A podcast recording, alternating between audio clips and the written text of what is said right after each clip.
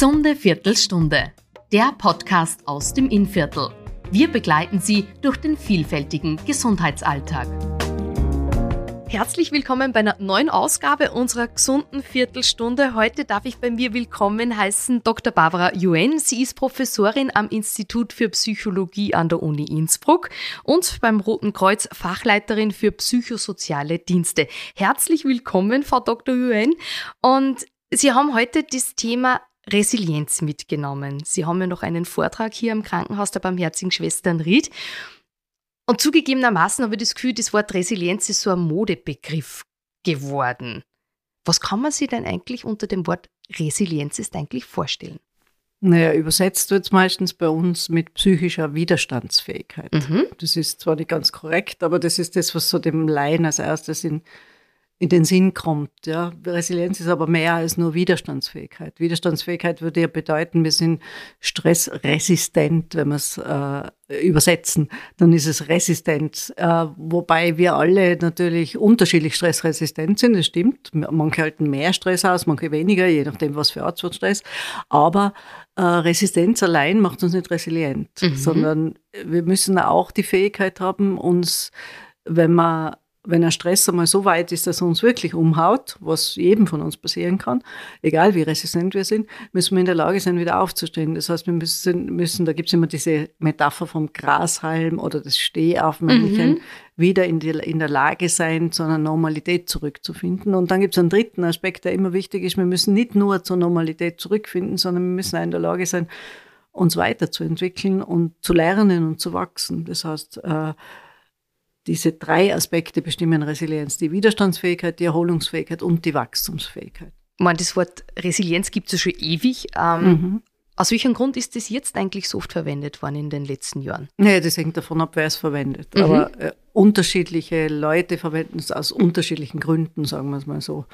Äh, wogegen ich mich vor allem wehre, ist eine Verwendung des Resilienzbegriffs als wäre es eine persönliche Eigenschaft von einem Einzelnen. Ja? Mhm. Jemand ist resilient oder er ist es halt auch nicht. Und wenn er nicht resilient ist, ist er mehr oder weniger selber schuld. Wenn er resilient ist, braucht er keine Unterstützung und wenn er nicht resilient ist, ist er selber schuld. Mhm. So, das, äh, Resilienz ist aber nichts, was in einer Person wohnt. Natürlich brauche ich bestimmte Eigenschaften und Fähigkeiten, auch, um mhm. resilient sein zu können in stressreichen Situationen, aber äh, es ist es ist nichts Individuelles, sondern es hat was mit meiner Beziehung zwischen mir und meiner Umwelt zu tun. Meine Umwelt bestimmt meine Resilienz genauso mit wie meine persönlichen Eigenschaften. Mhm. Was beeinflusst die Resilienz zum Beispiel?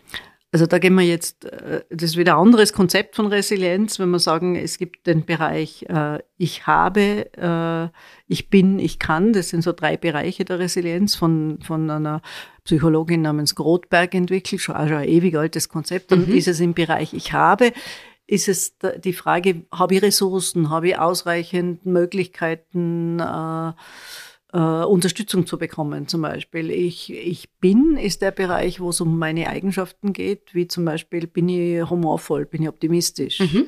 Äh, und ich kann ist der Bereich, habe ich bestimmte Fähigkeiten, die ich brauche, um resilient sein zu können, wie zum Beispiel Kommunikationsfähigkeit, mhm. die Fähigkeit, um Hilfe zu bitten, die Fähigkeit, Probleme zu lösen oder zu analysieren.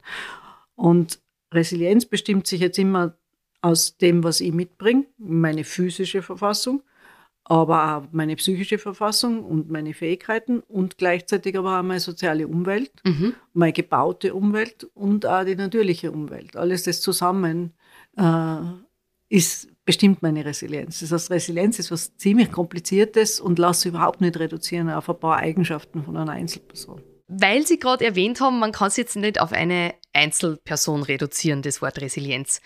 Ähm, trotzdem versuche ich jetzt äh, zum Beispiel Geschwisterpaare da hervorzuholen. Die haben quasi ja, dieselbe Umwelt, dieselben Einflüsse und trotzdem würde ich jetzt einfach von mir aus einmal behaupten, eines der Geschwister ist vielleicht resilienter als wie das andere. Darf ich das so sagen oder stimmt es nicht?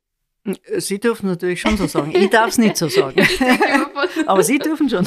Also äh, wenn wir jetzt bei den Geschwistern nochmal bleiben. Ich habe gesagt, Resilienz bestimmt sich zunächst einmal von dem her, was ich biologisch mitbringe. Also mhm. zum Beispiel mein Temperament. Ja, und dann mhm. gibt es Kinder, die wachsen oder die kommen mit einem sogenannten einfachen Temperament auf die Welt. Das heißt, es ist ein Kind, das hat deutlich unterscheidbare Schlaf-Wachrhythmen mhm. äh, und das ist leicht zu beruhigen zum Beispiel. So ein Kind macht es jeder Bezugsperson, auch wenn die Bezugsperson jetzt nicht so einfühlsam ist, relativ leicht mit dem Kind umzugehen. Die Bezugsperson kriegt dann auch das Gefühl, das Kind mag mich und ich kann gut mit dem Kind umgehen und die Beziehung zwischen Eltern und Kind wird funktionieren. Mhm. Wenn ich jetzt aber ein Kind habe, das ein schwieriges Temperament hat, dann ist das Kind zum Beispiel schwer zu beruhigen. Das Kind hat nicht so klar unterscheidbare Tag-Nacht-Rhythmen. Das macht es jetzt für die Bezugsperson relativ schwierig, auf das Kind einzugehen und zu lernen, was braucht jetzt das Kind. Mhm. Ja? Wenn das zum Beispiel direkt vom Schlaf ins Brüllen übergeht ja? oder sehr viel schreit, der Schreibaby.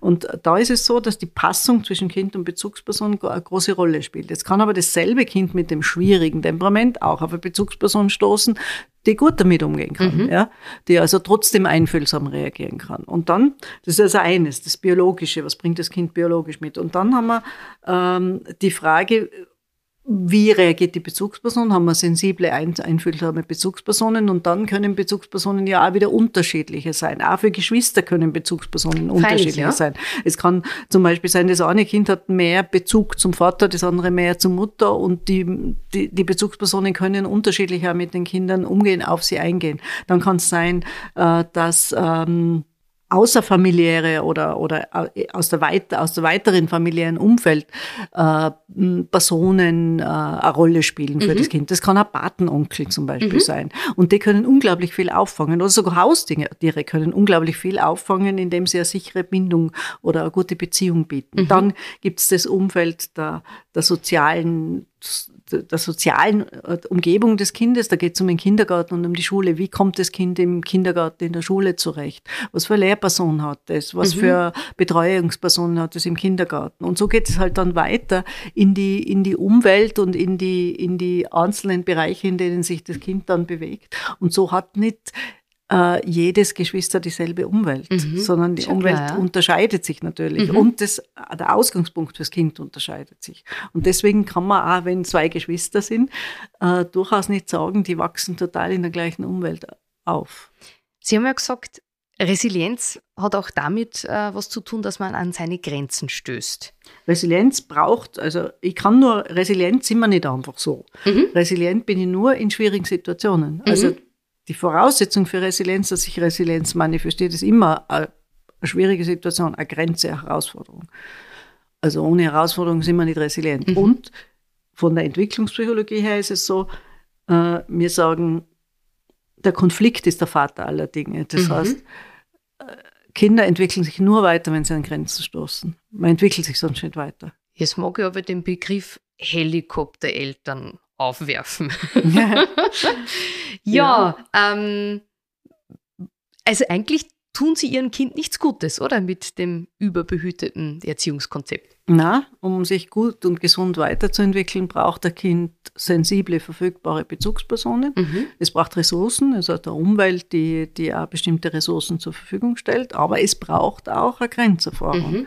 Und wenn man dem Kind jetzt immer alles aus dem Weg räumt und das Kind nie Grenzen erfahren darf, dann ist es entwicklungspsychologisch betrachtet für das Kind sehr, sehr schlecht, weil mhm. das Kind nicht lernen kann, mit schwierigen Situationen umzugehen. Und zumindest in, seinem, in seiner Resistenz, also in seiner Widerstandsfähigkeit, mhm. äh, nicht optimal ausgestattet ist und meistens auch nicht in seiner Erholungsfähigkeit.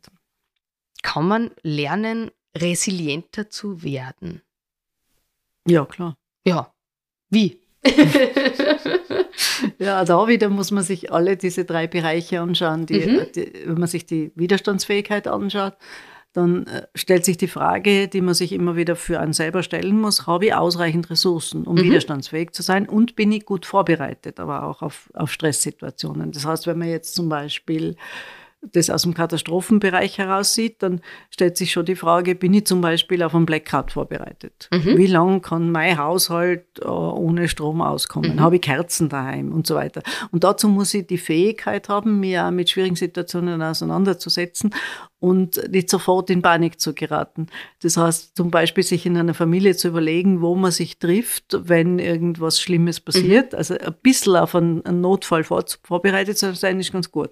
Zusätzlich geht es um Ressourcen im Sinne von, dass man Tätigkeiten, Orte und Personen hat, äh, die einen verlässlich äh, beruhigen können ja? Mhm. und von denen man verlässlich Energie kriegt gibt quasi oder die einem unterstützen und helfen können.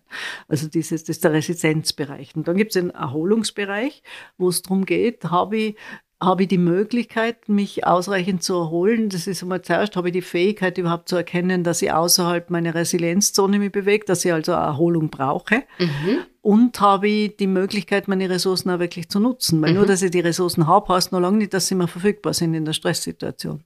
Wie kann man das jetzt konkret vorstellen? Das kann jetzt zum Beispiel sein, dass ich normalerweise äh, sporteln gehe, wenn ich, äh, wenn ich mich erholen will. Mhm. Und sobald ich aber eine stressreiche Situation in der Arbeit habe, gehe ich nicht mehr sporteln, weil mhm. das ist mir zu kompliziert und ich habe nicht die Zeit dafür. Und dann mache ich also gar nichts. Dann liege ich mhm. nur noch auf der Couch mal drum. Das ist keine gute Idee. Mhm. Das heißt, äh, ich muss dann unter Umständen die Tätigkeit, also einmal brauche ich mehr als eine Tätigkeit, das heißt vielleicht verschiedene Arten von Sport, äh, je nachdem, in welcher Verfassung ich gerade bin. Und ich brauche mehrere verschiedene Tätigkeiten, die mich äh, verlässlich runterholen.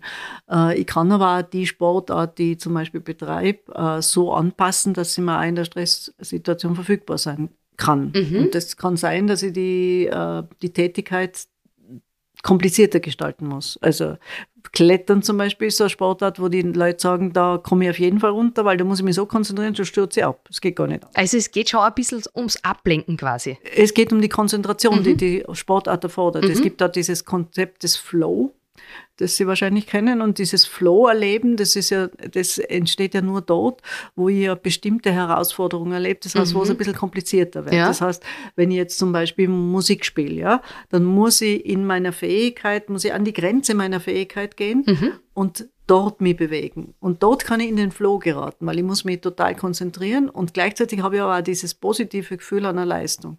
Und genau in dieses, in dieses, äh, in dieses Element muss man reingeraten und dazu brauche ich also Tätigkeiten, die mich ausreichend interessieren, die mich ausreichend fesseln, die aber auch ausreichend kompliziert sind äh, um mich rauszuholen. Und dann gibt es eben Beziehungen. Und da ist es auch so, dass es halt bestimmte Beziehungen gibt, die einem gut tun im Stress und andere, die einem weniger gut tun. Und da muss man eben lernen, äh, gezielt äh, Personen und Beziehungen zu meiden, die einem eher mehr Energie rauben als, als bringen, sofern man die Möglichkeit natürlich hat. Die hat man ja nicht immer. Jetzt werden Sie sicher viele fragen, wie kann man solche Personen meiden, ohne sie zu beleidigen? Gibt es da einen Tipp Ihrerseits? Na, das kommt jetzt ganz drauf an. Wenn ich jetzt, äh, natürlich muss ich auch lernen, äh, wenn ich jetzt zum Beispiel eine Freundin habe, die ständig mit ihren Problemen zu mir kommt mhm. und das hat sich so eingespielt in unserer Freundschaft, dann muss ich lernen, auch dieser Freundin gegenüber äh, klar zu machen, dass ich auch meine Pausen brauche und mhm. Zeiten brauche, wo es einfach um mich geht und mhm. nicht um sie. Äh, das Ideal ist sowas immer nicht in der Stresssituation zu sagen, sondern vielleicht schon im Vorfeld. Ja. Also in einer ruhigen äh, guten mhm. Situation der Person das zu erklären als in der Stresssituation. Äh, ansonsten geht es einfach auch darum, dass man, dass man für sich selber, aber auch für andere deutlich macht, dass bei einer Freundschaft zum Beispiel jetzt, äh, es gibt Freunde, mit denen, die sind unglaublich gut geeignet, um mit denen Party zu feiern. Mhm. Und es gibt Freunde, die sind unglaublich gut geeignet, um sich bei ihnen auszuheulen. Mhm. Und das sind nicht immer dieselben Personen. Genau. Ja. Äh, und ich muss aber meinen Freunden gegenüber die Wertschätzung zum Ausdruck bringen fürs Partyfeiern mhm. und nicht nur fürs Ausweinen. und bei uns ist oft einmal die Tendenz, dass Freunde das Gefühl haben, sie sind wichtiger dann, wenn man sich bei ihnen ausweint oder wenn man, wenn, ja, mhm. als wenn sie Party feiern. Ja. Aber das stimmt nicht. Es ist, äh, es ist jede, jeder Freundschaftsdienst gleich viel wert. Ich kann das gut nachvollziehen. Ja, das muss man halt auch äh, für sich selber klar machen und für andere auch. Aber letztlich höre ich da raus, geht es sehr viel um Selbstwertgefühl, oder? Ja, es geht um Selbstwertgefühl, aber es geht auch um eine, um eine offene äh, Kommunikation und eine mhm. transparente Kommunikation. Und das kann ich natürlich nur, wenn ich relativ sicher bin. Also mhm. wenn ich unsicher bin in Beziehungen, kann ich nicht meine Bedürfnisse zum Ausdruck bringen und ich kann nicht offen kommunizieren über darüber, wo meine Grenzen zum Beispiel sind. Abschließende Frage, wann ich es fragen darf, wie ist denn jetzt um Ihre persönliche Resilienz bestimmt? Auch wenn man es jetzt nicht auf eine Einzelperson runterbrechen kann, aber wie schaut es naja, in Ihnen genauso so aus? Wie, genauso wie jeder andere Mensch habe ich bestimmte Bereiche, da würde ich sagen, bin ich gut aufgestellt und dann gibt es Bereiche, wo ich Defizite mhm. habe, so wie jeder Mensch. Und Sie geben das auch zu? Also, ja, natürlich. Ja. und Defizite, also meine Defizite liegen, liegen sicher darin, äh, einfach äh, die Grenzen rechtzeitig zu setzen bei der mhm. Menge an Arbeit, die man aufhält oder Nein zu sagen rechtzeitig. Äh, oder auch Selbstfürsorge im Bereich rechtzeitig zu reagieren, wenn man merkt, es wird zu viel, mhm. äh, weil man denkt, na, das schaffe ich schon auch noch.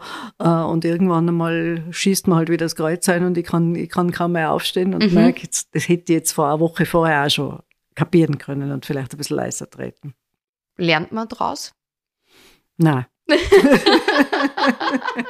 ja, natürlich lernt man daraus, aber wir lernen alle immer, also na, das ist jetzt vielleicht ein bisschen übertrieben, aber äh, oft einmal lernt man schon erst dann, wenn man wirklich äh, gegen die Wand knallt. Mhm.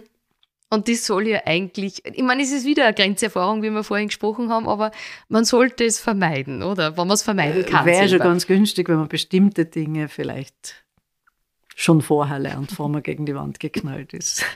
Ja, Frau Dr. Yuen, dann sage ich vielen herzlichen Dank äh, wirklich für die ganz interessanten Einblicke, auch für die ehrlichen Worte Ihrerseits. Herzlichen Dank und ich glaube, es haben jetzt wirklich viele unserer Zuhörerinnen und Zuhörer was mitnehmen können und einfach einmal ein bisschen mehr auf sich selbst schauen. Ja, dann herzlichen Dank und alles Gute. Danke Ihnen.